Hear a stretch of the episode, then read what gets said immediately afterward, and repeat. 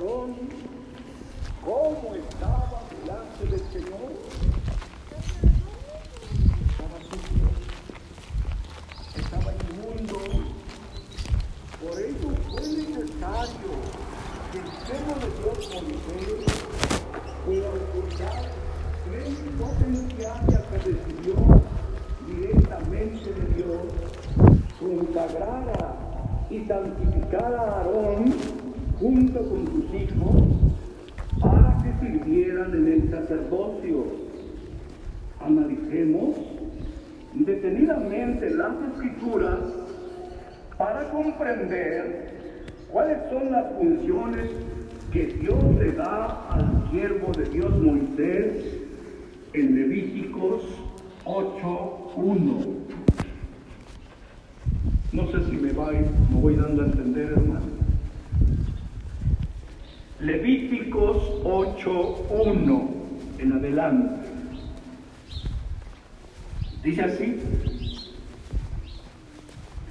Y habló Jehová a Moisés diciendo, toma a Aarón y a sus hijos con él, y las vestiduras, y el aceite de la unción, el becerro de la expiación, los dos carneros, y el canastillo de los panes sin levadura, y reúne toda la congregación para realizar este acto solemne de consagración que más le ordenó Dios a Moisés que reuniera. A toda la congregación, es decir, a todo el pueblo de Israel. ¿En dónde los iba a reunir? A la puerta del tabernáculo de reunión. Con ello, Dios quería que todo el pueblo observara, se diera cuenta de ese acto ordenado por él y para que Aarón y a sus hijos nunca olvidaran el honor que el Señor les confería, porque Dios estaba tomando de entre ellos a hombres comunes que estaban en el anonimato para que ejercieran el sacerdocio. No era no eran hombres singulares ni especiales ni extraordinarios, no. Eran hombres comunes. ¿A quién me estoy refiriendo? Aarón y a quién más? Que incluso habían sido esclavos. Sin embargo, Dios a través de Moisés saca del anonimato a Aarón y a sus hijos, otorgándoles una bendición muy especial. ¿Cuál bendición les otorgó, hermanos? Pregunto. Que servirían en el sacerdocio y no se le olvidaran ni a Aarón ni a sus hijos quienes eran y fueran agradecidos con el siervo de Dios Moisés. Y este acto lo hace público el Señor delante de todo el pueblo para que el pueblo fuera testigo quien los estaba limpiando y consagrando para el servicio de Dios. Por esta razón, lo que hace Moisés con Aarón no es privado, no hermanos. ¿Cómo es? Dios deseaba que todo el pueblo de Israel fuera testigo, se diera cuenta de la bendición que Dios le otorgaría a Aarón y a sus hijos, ¿a través de quién? Sigamos leyendo en Levíticos 8, 4. Ojalá que me acompañen en la plática.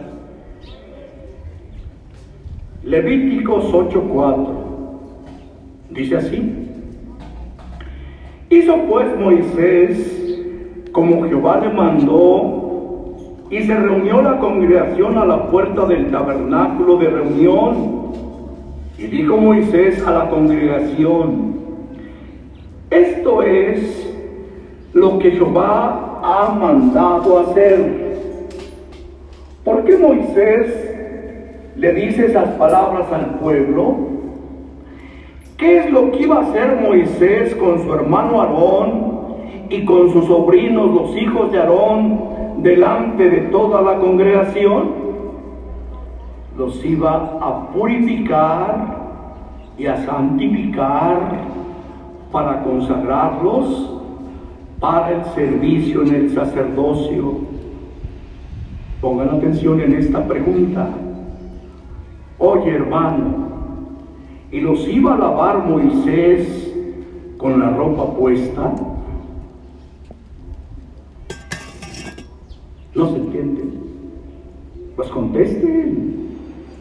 Oye hermano, ¿y los iba a lavar Moisés con la ropa puesta a Aarón y a sus hijos? ¿Sí? Tú cuando te bañas, te bañas con todo y ropa. ¿Cómo iba a ser entonces esa limpieza?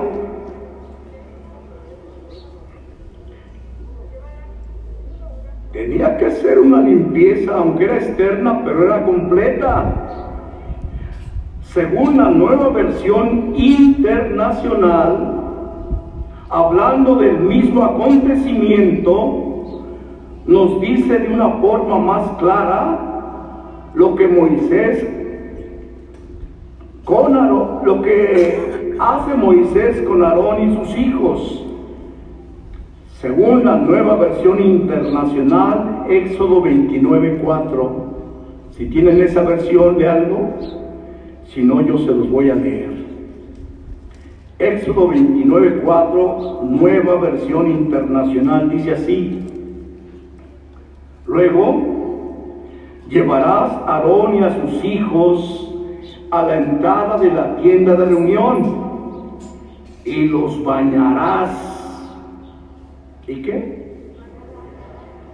¿Qué tenía que hacer Moisés con Aarón y sus hijos antes de vestirlos? Los tenía que bañar con la ropa puesta. Por favor, contéstenme. Los tenía que bañar, hermanos, completamente en la entrada del tabernáculo de reunión y para obedecer la orden de Dios de bañar a su hermano Aarón y a sus sobrinos, ¿qué es lo que debía hacer Moisés primero? Pues como que se escandalizan, hermano. ¿Qué tenía que hacer primero? Desnudarlos. ¿Delante de quién tenía que hacer ese acto Moisés? Delante de todo el pueblo de Israel. Esto podría parecer un poco deshonesto y hasta vergonzoso, según los hombres, pero no era esa la intención de Dios, la de humillarlos, no, sino que Él quería manifestar ante todo el pueblo quién era el que los iba a limpiar y después santificarlos y consagrarlos. Pregunto, ¿quién limpió y santificó a Aarón y a sus hijos? Moisés, el siervo de Dios. Estas bendiciones, los hombres que son agradecidos, nunca las olvidan. Quedan grabadas en su corazón y en su mente. Vamos a ver qué hace el siervo de Dios después de bañarlos. Vamos a ver qué hace, según lo dice en el libro de Levíticos, capítulo 8, verso 7. Como son textos que casi no ocupamos, sus véanlos por favor, si no, no van a entender. Levíticos capítulo 8, verso 7. Dice así. y puso sobre él la túnica y le ciñó con el cinto. Le vistió después el manto y puso sobre él el epod y lo ciñó con el cinto del epod y lo ajustó con él. Luego le puso encima el pectoral y puso dentro del mismo los urín y tumín. Después puso la mitra sobre su cabeza y sobre la mitra enfrente puso la lámina de oro, la diadema santa, como Jehová había mandado a Moisés. ¿Quién está haciendo todo este acto? El siervo de Dios Moisés. ¿Qué estuvo haciendo con Aarón y sus hijos después de bañarlos? Los estuvo vistiendo. A partir de ese momento en que Moisés vistió a Aarón y a sus hijos, dice la escritura que le puso a Aarón aquella diadema de oro que decía en la inscripción santidad a Jehová. Pregunto, ¿ya podía ministrar en el tabernáculo Aarón y sus hijos? Todavía no. ¿Qué faltaba? El tabernáculo ya estaba santificado. Aarón y sus hijos ya estaban lavados y estaban vestidos. No podían todavía. ¿Por qué no? ¿Cómo?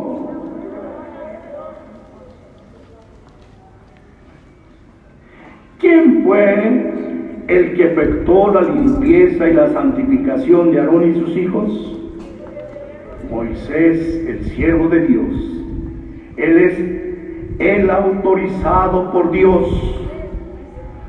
con la potestad plenipotenciaria de administrar la limpieza y la consagración para los que iban a participar en el sacerdocio. En ese tiempo era una limpieza externa. Hoy, en el tiempo de la gracia, es una limpieza interna, completa en el alma. Como humanos, alguien podría pensar que esa potestad de limpiar a los hombres solo la tiene Dios, pero no es así, hermanos. ¿A quién Dios le ha dado también esa potestad? ¿A todos? ¿A quién? A sus ungidos. Porque Él quiso darles esa autoridad a sus siervos y desde luego a su Hijo Jesucristo, quien a la vez la concede a sus apóstoles. Ahora bien, hay algo muy importante en lo que debemos meditar. Aarón, aunque fue beneficiado en gran manera por el siervo de Dios Moisés, al transcurso del tiempo, cuando él ya era el sumo sacerdote y el jefe de los levitas, se olvidó quién lo había consagrado por sumo sacerdote. Olvidó que el lugar que ocupaba, que el respeto que el pueblo le tenía, lo había recibido de parte de quién. Que no se nos olvide de quién había recibido Aarón y sus hijos todas esas bendiciones. Lamentablemente, Aarón lo olvidó. Y por olvidarse de lo que había recibido y de quién lo había recibido, la mentalidad de Aarón comenzó a cambiar en dirección equivocada. Y esto fue motivado porque algunos del pueblo comenzaron a darle mucha importancia a Aarón y a María, hermanos en la carne del siervo de Dios, Moisés. Esto a ellos les envaneció y por esta admiración que el pueblo les tributaba, comenzaron a ver a Moisés como si, como si fuera igual que Aarón. Incluso hasta con envidia y con molestia, como si Moisés les hubiera hecho un mal a Aarón y a María. Y ahora presumían que ellos también tenían la misma facultad y autoridad de Moisés, porque ellos también hablaban con Dios y pensaron que eran iguales a Moisés. Y yo pregunto a la iglesia, Aarón y María, hermanos de Moisés, eran iguales a Moisés. No contestan todo. De ninguna manera.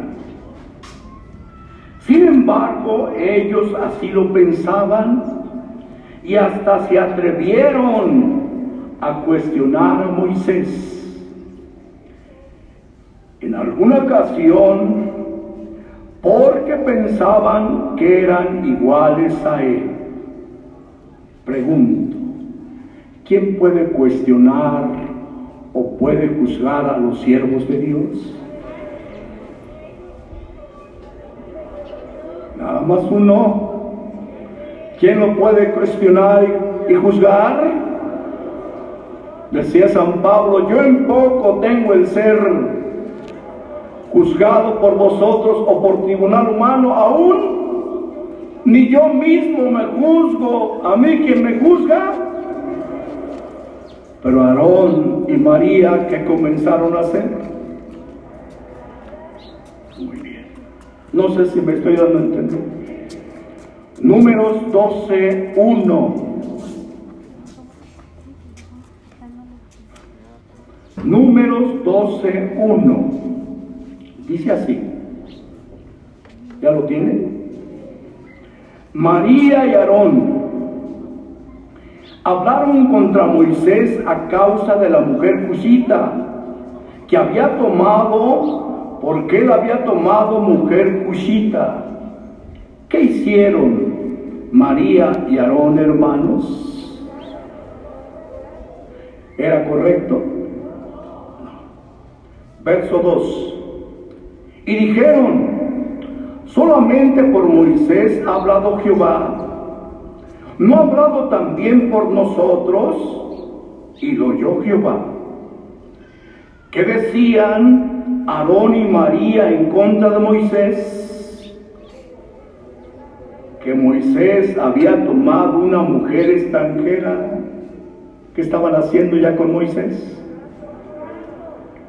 Y que no solamente Dios hablaba por Moisés, que también hablaba a través de ellos y lo oyó el Señor. Y vamos a ver qué hace el Señor en el verso 3. Y aquel varón Moisés era muy manso, más que todos los hombres que había sobre la tierra.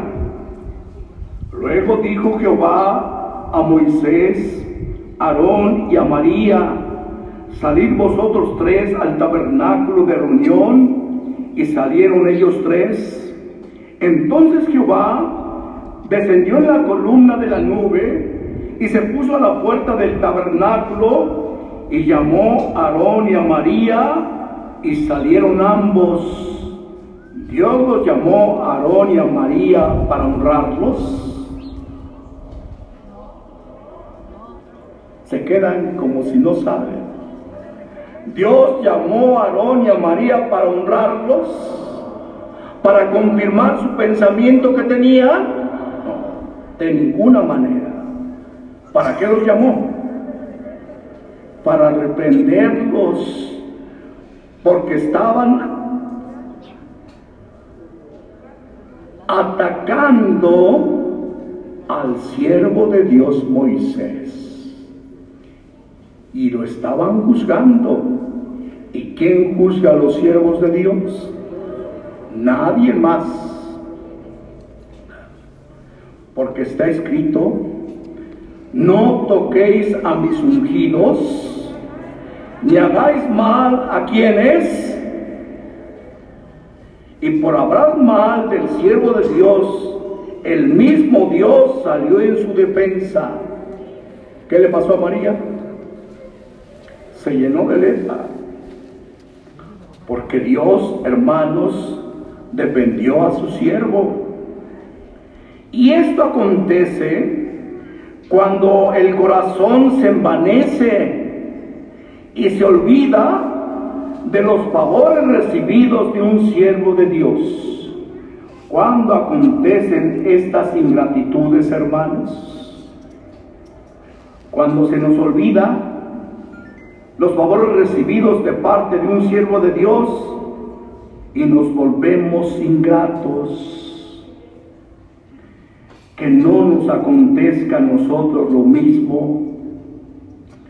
Mientras no llegaba el siervo de Dios a nuestra vida, éramos semejantes como aquel que desde que nació nació en una cueva, en una gruta. ¿Qué es una gruta, hermano?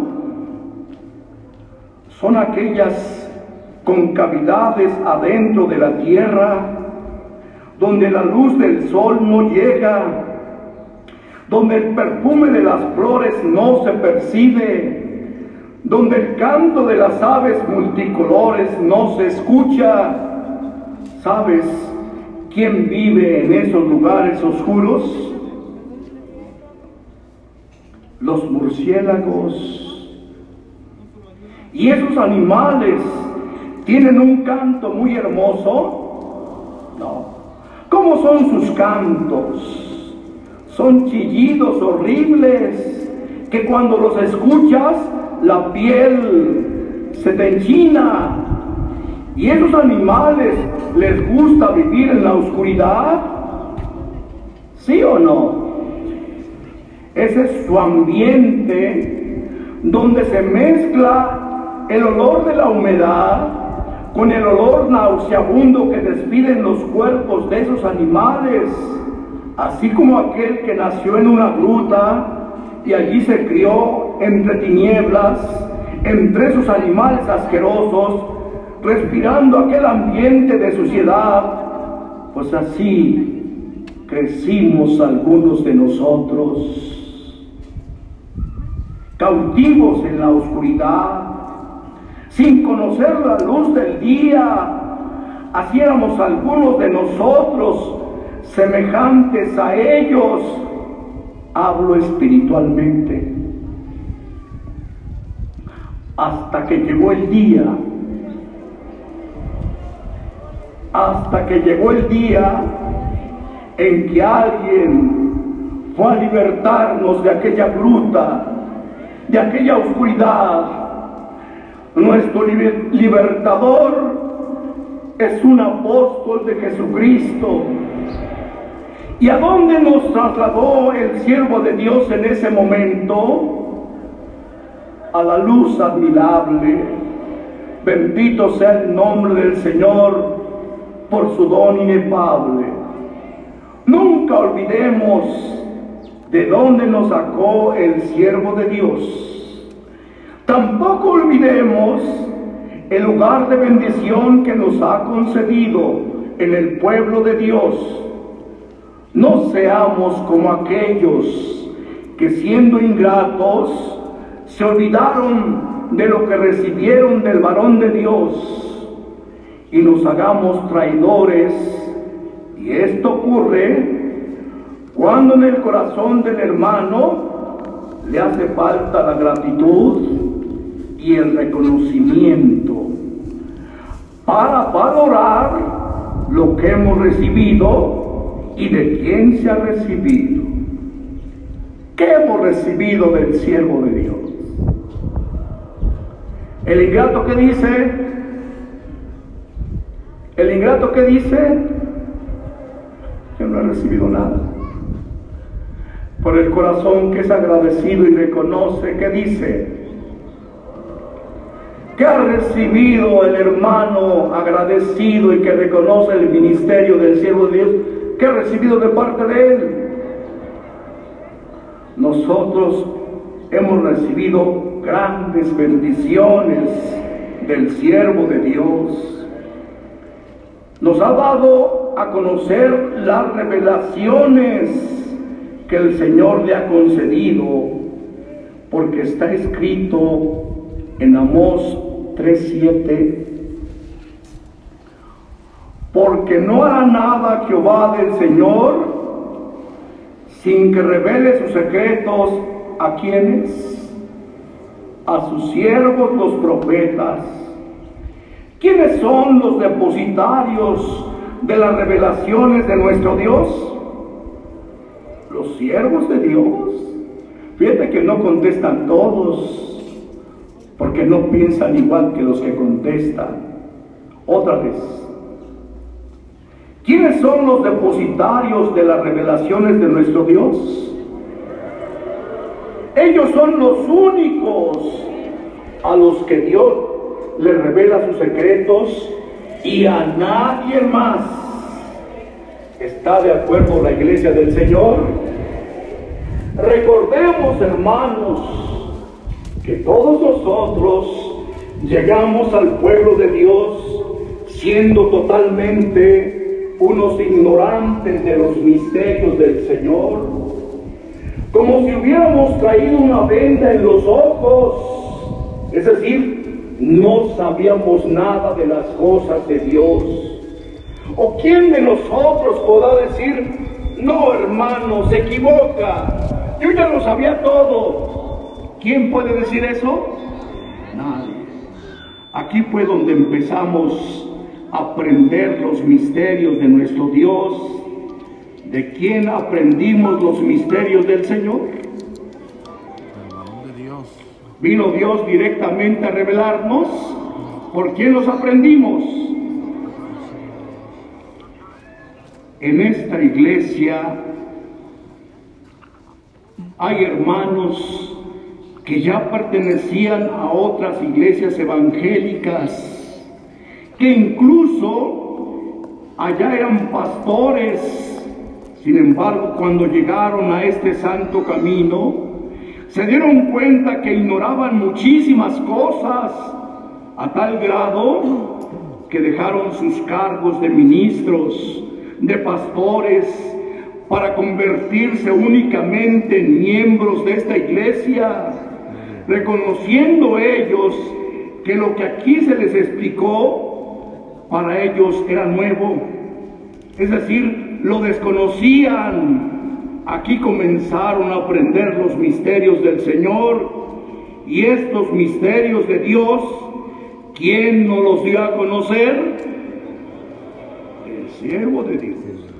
Y ahora con reconocimiento decimos en alguno de nuestros cantos, misterio oculto, por eso perdido ¿Por cuál camino vagábamos muchos de nosotros? Por un camino equivocado, lleno de mentiras y de falsedad. Pero bendito sea Dios que envió un gran apóstol de Jesucristo, que nos sacó del error y del engaño y nos trasladó de las tinieblas a su luz admirable. Y se cumple la palabra del Señor que dice, te alabo, oh Padre, Señor del cielo y de la tierra, porque escondiste estas cosas de los sabios y de los entendidos y las has revelado a los niños. ¿A quién le revela Dios en este tiempo? ¿No oigo? Ya en este tiempo ¿Cuántos apóstoles hay? Porque si hay más, yo nada más conozco a uno. Si tú dices que hay más, pues dime quiénes son. ¿A quién le revela Dios en este tiempo actual en el que estamos viviendo? ¿Cómo se llama ese apóstol?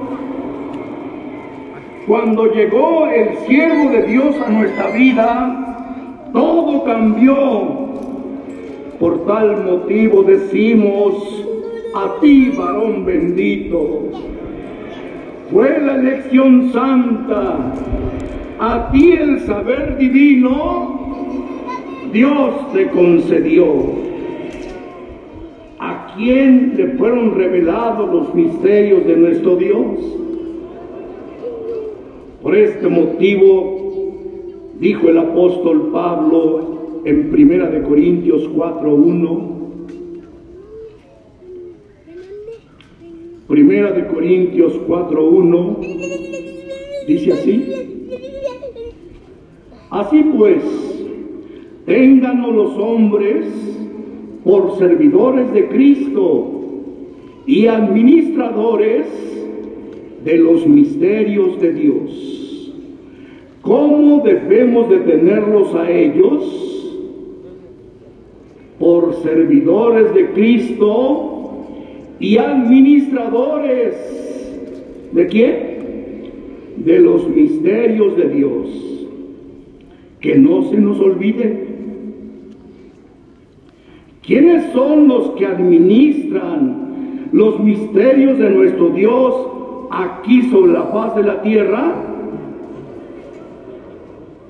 Pues dice la escritura que no hará nada el Señor nuestro Dios sin que revele sus secretos a quienes y hemos sido testigos de ello porque el Señor nos ha manifestado a su apóstol, al que Dios le ha revelado su preciosa doctrina que viene del cielo y lo que de arriba viene.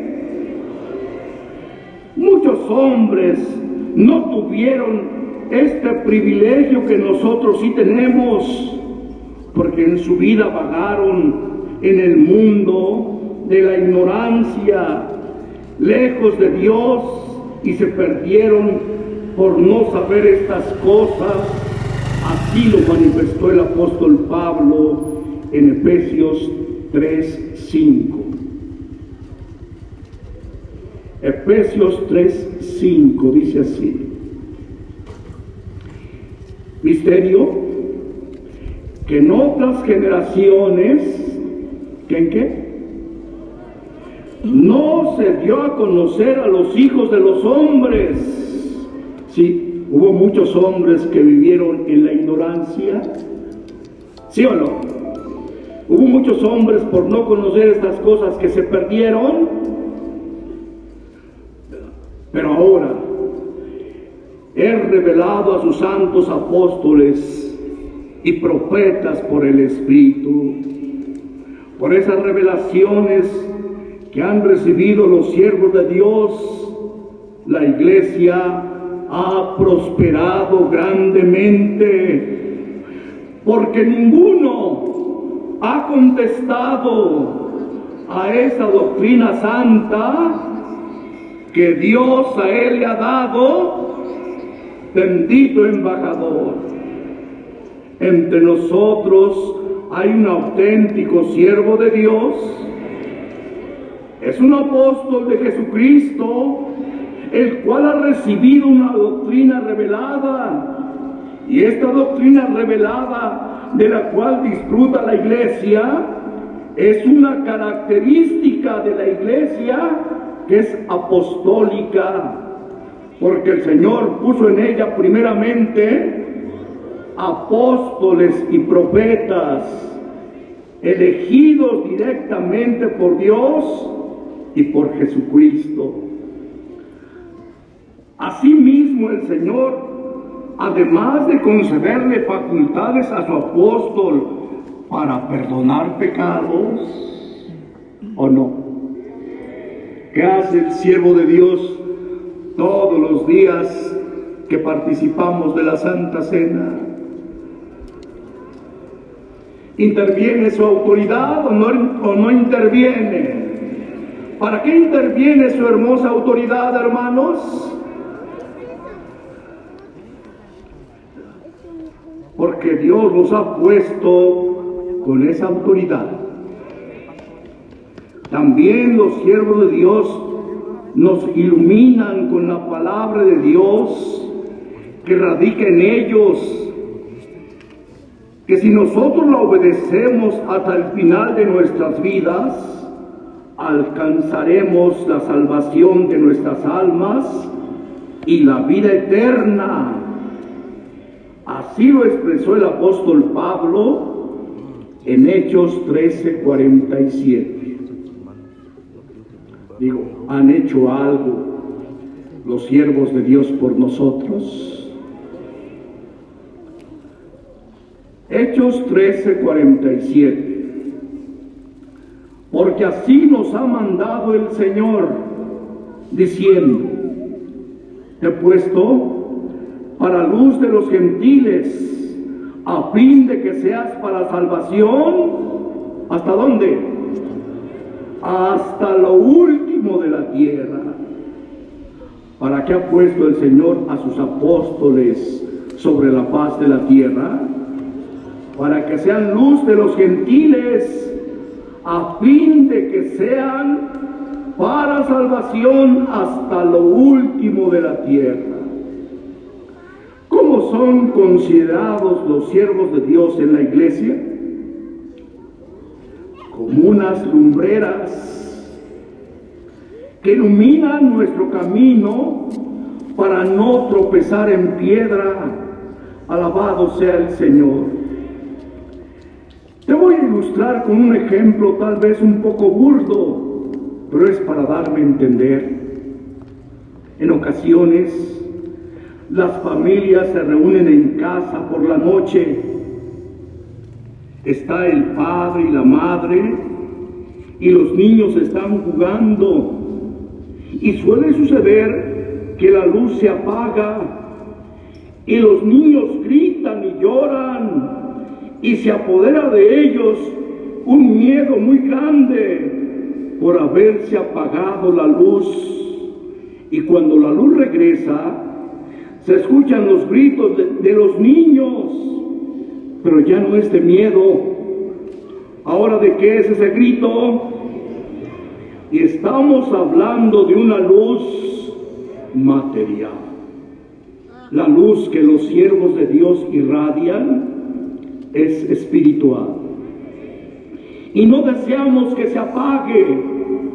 Antes quisiéramos que el Señor le guarde la vida, si es posible, hasta que el día del Señor llegue, hermanos.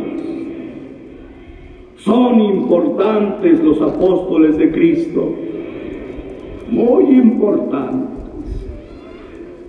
Debemos de ser agradecidos con ellos de reconocer su trabajo, hermanos, y su ministerio. Estos varones son tan importantes que hablando espiritualmente, ellos despiden un olor grato de suavidad, más que los que despiden las flores, más que los que despiden los jazmines y las gardenias, el olor que ellos despiden es un aroma de vida y de salvación para nuestras almas. Claro, para los que le aceptamos como siervo de Dios y apóstol de Jesucristo. Sin embargo, los que no aceptan, los que no reconocen la elección que Dios les ha dado, para esos corazones, el olor de los siervos de Dios ¿Cómo es para ellos? Un olor de muerte, porque así está escrito. Segunda de Corintios 2.15. Podrá pensar alguien, es que usted le está dando mucho realce al siervo de Dios. No. Eso está aquí en la doctrina que tenemos y no necesita él que yo le dé nada. ¿Quién le da a él estas bendiciones? Son bendiciones que vienen de Dios. Segunda de Corintios 2.15, porque para Dios somos grato olor de Cristo en los que se salvan y en los que se pierden, a estos ciertamente olor de muerte para muerte y aquellos olor de vida para vida. En este tiempo, el apóstol Nazón Joaquín García. ¿Qué olor despide para ti, hermano? Es un olor de vida, un olor de suavidad, que yo recuerdo aquel 14 de diciembre de 2014, cuando había dormido nuestro hermano Samuel Joaquín, siervo de Dios. Aquí estábamos reunidos la mayoría y no estábamos tristes. Que como que se percibía un olor de vida y de suavidad. Y era natural porque ya estaba entre nosotros el que Dios había enviado. Los siervos de Dios son los embajadores del reino de los cielos, porque ellos nos reconcilian con Dios Dijo el apóstol Pablo en 2 de Corintios 5:20,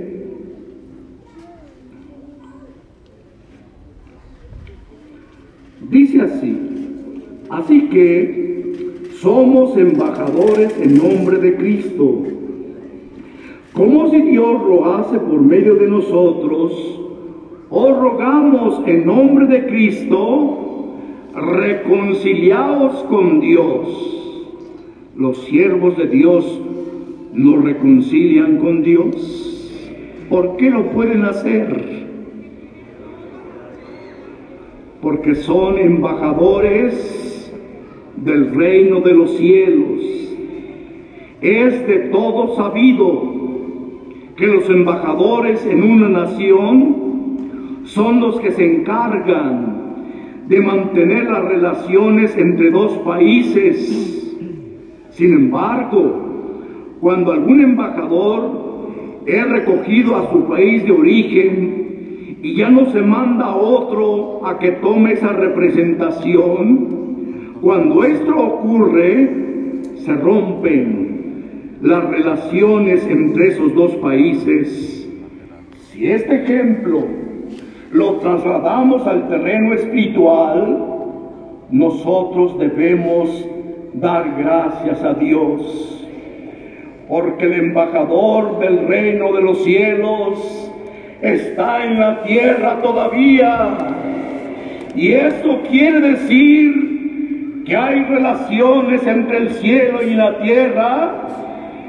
Y si estamos en problemas, porque el enemigo de nuestras almas haya querido destruir nuestra fe, Aquí en esta iglesia tenemos al embajador del reino de los cielos que nos puede ayudar a restablecer esas relaciones con Dios. Por eso a Dios le damos la gloria, la honra y la alabanza por su grande misericordia. Que nunca se nos olvide por quién tenemos esta bendición y seamos agradecidos con el siervo de Dios. ¿Es bueno? Porque si no hay gratitud, ¿cuál es el peligro?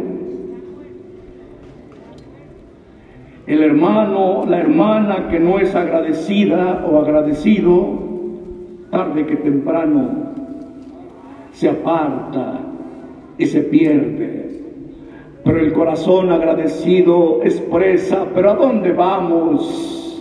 Si solamente aquí, al lado del siervo de Dios, hay salvación y vida eterna. Pero ¿por qué dice eso? Porque Él tiene las llaves de autoridad y Él nos puede llevar allá con Cristo. Así lo creen mis hermanos. Veamos otro ejemplo que nos ayudará a comprender mejor la importancia que tiene el siervo de Dios aquí en la tierra. Lamentaciones 4:20 dice así, el aliento de nuestra vida, el ungido de Jehová ¿Con qué está comparando la palabra de Dios la vida de los siervos de Dios? con el aliento de nuestras vidas. Podemos decir con toda seguridad que ellos son semejantes con el oxígeno que respiramos. ¿Y para qué ser humano es de gran importancia el oxígeno que respira? Otra vez, ¿para qué ser humano es de gran importancia el oxígeno que respira? Para todos. Tú puedes dejar de comer cuatro o cinco días. Puedes dejar de beber agua por varias horas Puedes dejar de dormir para algún periodo de tiempo y sobrevivir. Pero yo quiero preguntarte, hermano, ¿cuántas horas puedes dejar de respirar? ¿No se oye? ¿Cuántas horas puedes dejar de respirar? El oxígeno es muy indispensable para que el hombre viva. Y por este motivo la palabra de Dios compara la presencia física de los hombres de Dios sobre la paz de la tierra con el oxígeno. Quiere decir entonces que la presencia de los siervos de Dios aquí sobre la paz de la tierra es vital para la iglesia porque son el aliento de nuestras vidas, porque ellos son los depósitos en los que reside la gracia de Dios, la cual imparten a cada uno de nosotros. Tal vez sea burdo, burda la comparación que tu hermano les va a poner, pero seguramente tú has visto a esos buzos que se sumergen en la profundidad del mar, ¿qué cosa llevan consigo a sus espaldas? Oye, ¿y será indispensable ese oxígeno para esos buzos? Es indispensable, hermanos. ¿De dónde depende la vida de ellos bajo el agua? De ese oxígeno. Si analizamos espiritualmente este ejemplo, ¿qué vienen a hacer para nosotros el siervo de Dios? Como ese sistema de oxígeno, ¿qué le sucede al buzo si le quitan el tanque de oxígeno cuando está en lo profundo del mar? Muere inmediatamente. Ahora, ¿qué le pasaría al pueblo que Dios tiene aquí sobre la paz de la tierra si no hubiera siervo de Dios. Físicamente o espiritualmente, Dios guarde a su siervo muchos años para vida de nuestras almas, porque de lo contrario moriría espiritualmente el pueblo porque el varón de Dios es vida para nuestras almas. Alabado sea nuestro Dios. No habiendo siervo de Dios, ¿se pueden hacer bautismos? No, sí se pueden, pero no tendrían, ¿por qué no tendrían ningún valor? No habiendo siervo de Dios, hermanos, podemos participar de la Santa Cena. ¿Por qué no? ¿Quién es el que da esa facultad para celebrarla, hermanos? El hombre de Dios, hermanos. Entonces, ¿cómo es el siervo de Dios en este pueblo? Qué indispensable es la presencia física del siervo de Dios aquí en la tierra. Es por ello que siempre debemos llorar por el apóstol del Señor. ¿Cada cuándo? ¿Cada ocho días? ¿Cada cuándo debemos orar por él, hermanos? todos los días, todo el tiempo. Que Dios lo cuide, que un ejército de ángeles acampe alrededor de él y le fortalezca. Porque de no existir un siervo de Dios que guía a su pueblo, puede seguir adelante el pueblo del Señor. Por este motivo debemos de ser agradecidos y reconocer que todo lo que Él hace por nuestras almas es muy importante. Es indispensable que haya siervo de Dios en su pueblo. No sé si me estoy dando a entender. Veamos otro ejemplo. Los apóstoles tuvieron un gran maestro que les enseñaba una doctrina hermosa. ¿Quién es el gran maestro de los apóstoles? Cristo, nuestro amado y bendito Salvador, al cual ellos le reconocieron cuando vivió sobre la paz de la tierra. En una ocasión, uno de los maestros del pueblo de Israel llamado Nicodemo se le acercó de noche al Señor y le dijo, Rabí, sabemos que has venido de Dios por maestro, porque nadie puede hacer estas señales que tú haces si no fuera Dios con él reconocían al Señor como a un maestro, hermanos, y como un maestro que venía de parte de Dios, porque este maestro usaba de misericordia. ¿Qué usaba? ¿Te acuerdas cuando llevaron a aquella mujer ante el Señor porque había caído en el hecho de adulterio? ¿Qué querían hacer con ella? y le preguntaron al Señor, ¿tú qué dices? Le hemos sorprendido en el acto del adulterio, ¿tú qué dices? Moisés decía esto. Y el Señor les dijo, el que de vosotros esté sin pecado, sea el primero en arrojar la primera piedra. ¿Y qué hicieron los hombres? Y ahí se quedó aquella mujer sola con el maestro, pensando que el Señor la iba a condenar. Pero este hombre de Dios llamado Jesucristo, Hijo de Dios, le dijo, mujer, ¿a dónde están los que te acusaban? Señor, se han ido, ninguno te condenó, no, Señor, vete en paz, pero no peques más. Gloria al Señor. ¿De qué están llenos estos maestros? y debemos imitar a nuestros maestros hermanos, nosotros tenemos a un gran maestro al que debemos imitar. ¿Cómo se llama nuestro maestro, hermanos? Y es un apóstol de Jesucristo. Por tal razón dijo el apóstol Pablo en Primera de Corintios 11:1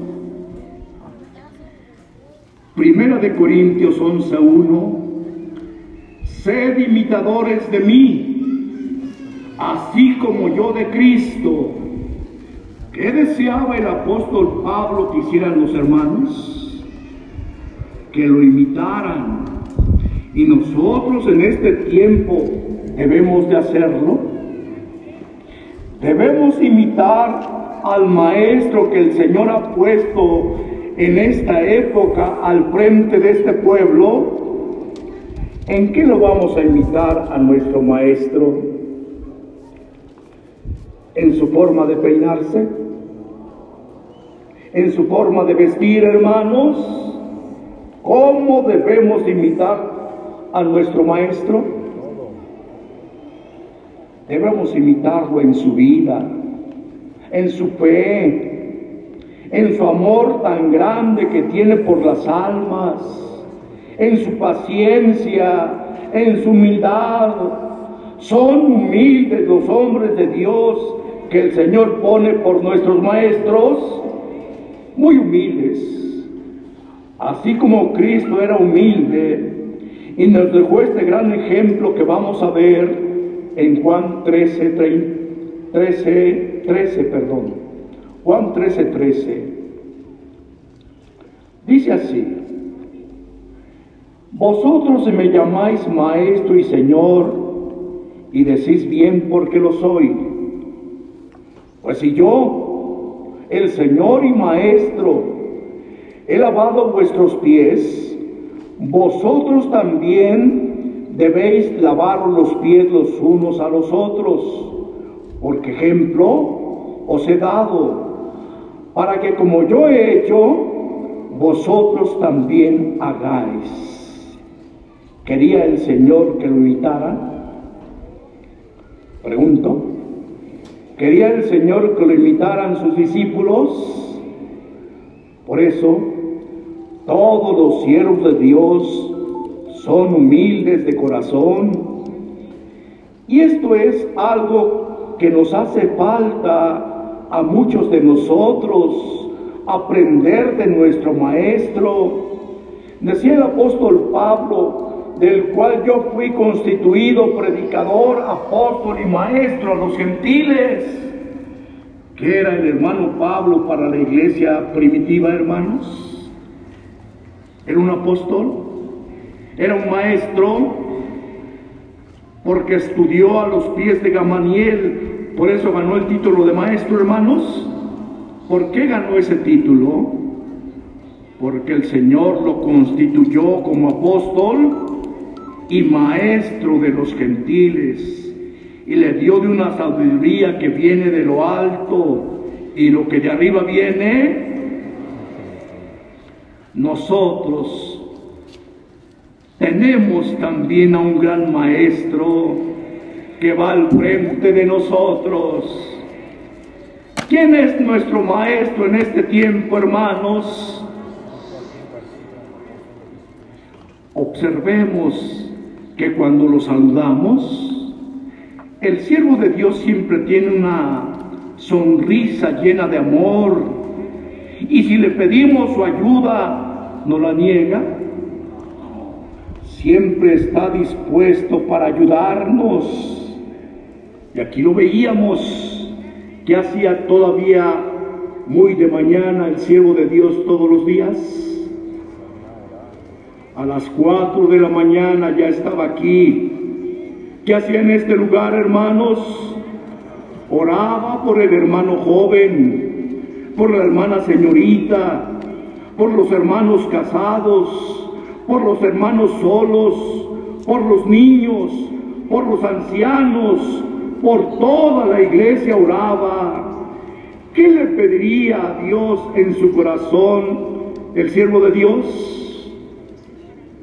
sin duda alguna que bendijera a su pueblo. Y Dios nos ha bendecido en grande manera. Qué grande maestro tenemos. ¿Sabemos su nombre? ¿Quién es nuestro maestro? Y es un siervo de Dios y un apóstol de Jesucristo. ¿Qué debemos demostrar para el siervo de Dios? ¿Y qué otra cosa? Reconocimiento. Que no se nos olvide. Porque podrá pensar algún hermano, bueno, pues es que yo me siento muy agradecido con el hermano que me bautizó. Yo me siento muy agradecido con el hermano que me adoctrinó. Pregunto con quién debe de ser nuestra gratitud y nuestro reconocimiento. Debe de ser hacia el Consejo de Obispos, debe de ser a los pastores jurisdiccionales o distritales. ¿Para quién debe de ser nuestra gratitud y nuestro reconocimiento? Porque solamente tenemos un Padre en la fe. ¿Quién es nuestro Padre en la fe, hermanos?